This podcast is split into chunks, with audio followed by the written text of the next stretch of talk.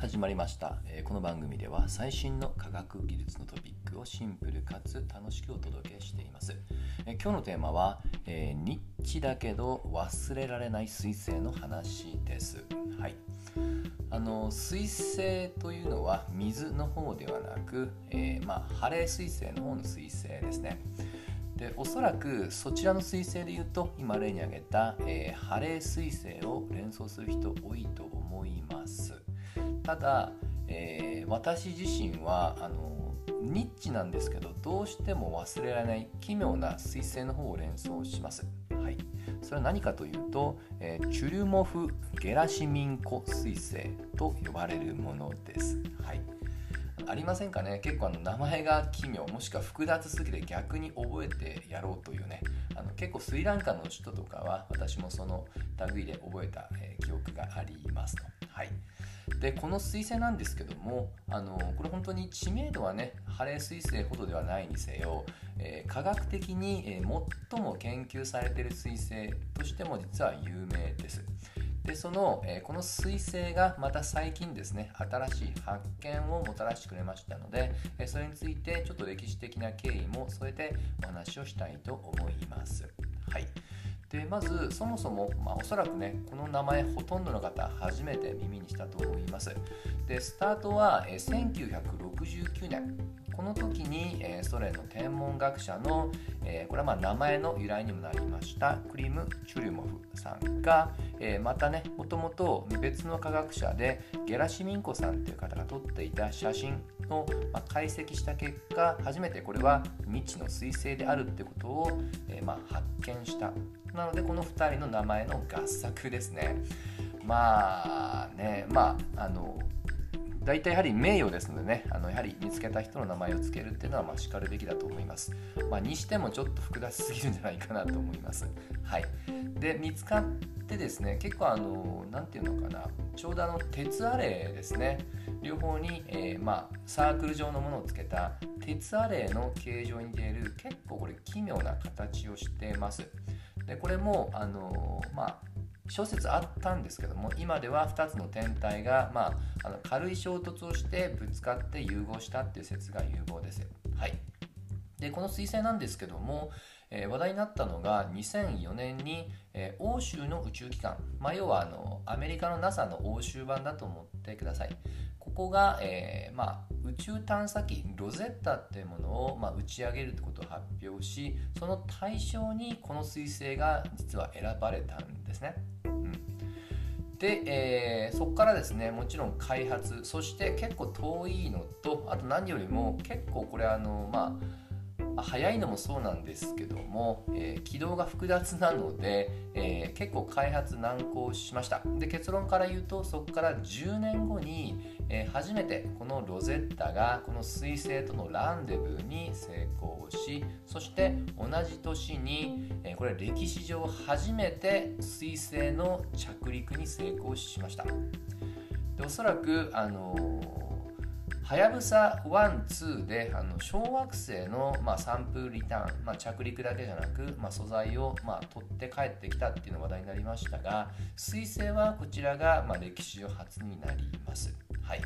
で2年間ほど、えー、まあ、着陸をしてそこの映像っていうのを届けて、えー、まあ、それをもとに科学的な調査っていうのが進んで今に至るわけです。で結構ですね、まあ、あのいくつかのニュースで話題になったんですけどもまずはその、えー、撮影した、まあ、映像もしくは画像を、まあ、解析すると、えー、表面上に有機物らしきものが見つかったという面で一時期2014年当時は話題になったんですね。なのであのこれは、えーまあ、我々含む惑星に対してその有機物を届ける、えー、一つの、まあ、説としてね、えー、彗星が、まあ、届けてくれたっていうのが以前からあるんですけどもこの仮説ってことは後押しをしたっていう意味で話題になりました。でもう一つこれお茶の間を揺るがしたのがですねこの数年後に届けられたこのロゼッタの、えー、まあ、映像なんですね。あのこれはですねぜひこの彗星で、えー、この同じ彗星の名前で動画検索すると見つかります。はい。あのこれ結構刺激的ですね。何ていうのかな、まあ、例えるとその冬山であの、まあ、登山している風景のような、えー、写真ですね。もう本当は見た目だけで言うと、えー、冬山のその吹雪が舞ってるようなもうあの映像です。これ本当地球で撮影したんじゃないかっていうぐらい躍動感に満ち溢れていてびっくりしました。これ実際にはもちろん雪ではなく、えー、ダストないしは宇宙船であの一瞬ですね太陽のような天体も映ってるんですがこれはまたまたまそこを通過した時に背景に映った恒星まあ、太陽のような光り輝く天体ということですね。これはぜひちょっとあの関心持った方はこの映像はおすすめです。はい、ちょっと話を戻すと有機物っていうのが見つかって、まあ、宇宙からその生物の起源の、まあ、説が高まったって話をしましたが、まあ、それ以後にもいくつかなかなか面白い発見というのがあります。えー、一つ前だとちょうど2020年にこれあの実はですね結構あの色っていうのが、まあ、普段は、えー、これ大体赤色なんですね。でこれどちらかというとやはりその表面を、まあ、舞っているそのダストってものを影響しています。で水星なので結構ですねまああの結構周期っていうのが、まあ、近づいたり遠くっていうのは極端なので、えー、太陽に結構近づいた時にはなんとこの水星色が変わりますと。えー、普段赤色が青色になるっていうことで、まあ、これを発見したってことでまたこの彗星が話題を呼びました。でこの仕組みなんですけどもこれはちょっとあの先ほども絡むんですけど実はこの彗星の内部には水ってものがありそれが太陽に近づくことで、まあ、それこそイカロスみたいに、えー、水が温められてそれが表面に出てきてそれの、えー、よる影響で青色になっていく、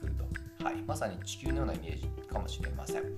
えー、これはなかなかな神秘的ですので、ね、あの結構当時話題を呼びました。はい、そして今回2022年の3月に改めて ESA が発表したのが今回の、えー、まあ、記事ですと。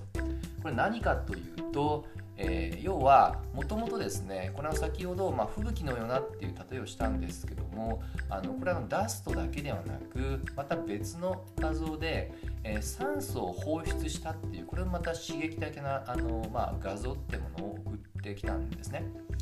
でそれはもう数年前から分かっていたんですけども今回より深く解析を進めることによってなんとこの酸素ってものが表面のその氷ではなくもともとこの水星の内部奥深いところに、えー、この酸素自身を所蔵する場所があったっていうことを、まあ、発見したっていうのが今回のニュースですと。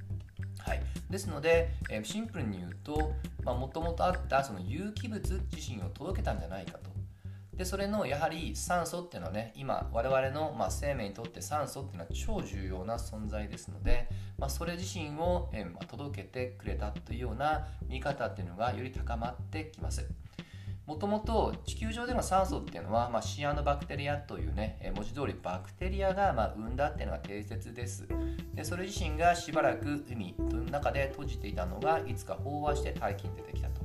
まあ、これが今でも定説ではあるんですけどももしかしたらこの水星起源の由来というものが何がしかの形で影響を、え、及ぼしたっていうことも否定はできないと。もちろんまだまだ、えー、まあ、相対的にはニッチな話です。だからといってこちらに、まあ、あの有効になったっていうわけじゃ全くありませんけども、えこの彗星自身は実は歴史的には結構古くからそういった研究が進んでいる。ただその割には、えー、ハレー彗星のようなねあのお茶の間に対しての知名度がほぼないんです。ただもしかすると今度次回こそはこのチュルモフ彗星で、えー、新しいもしくは、えー、まあ、揺るがすような大発見というものが起こるかもしれませんので、えー、ぜひ、え今日の話を聞いて興味持った方は、まあ、たまにでいいので、えこの水星の名前で検索してみてください。はい、といったところで今日の話を終わりにしたいと思います。また次回一緒に楽しみましょう。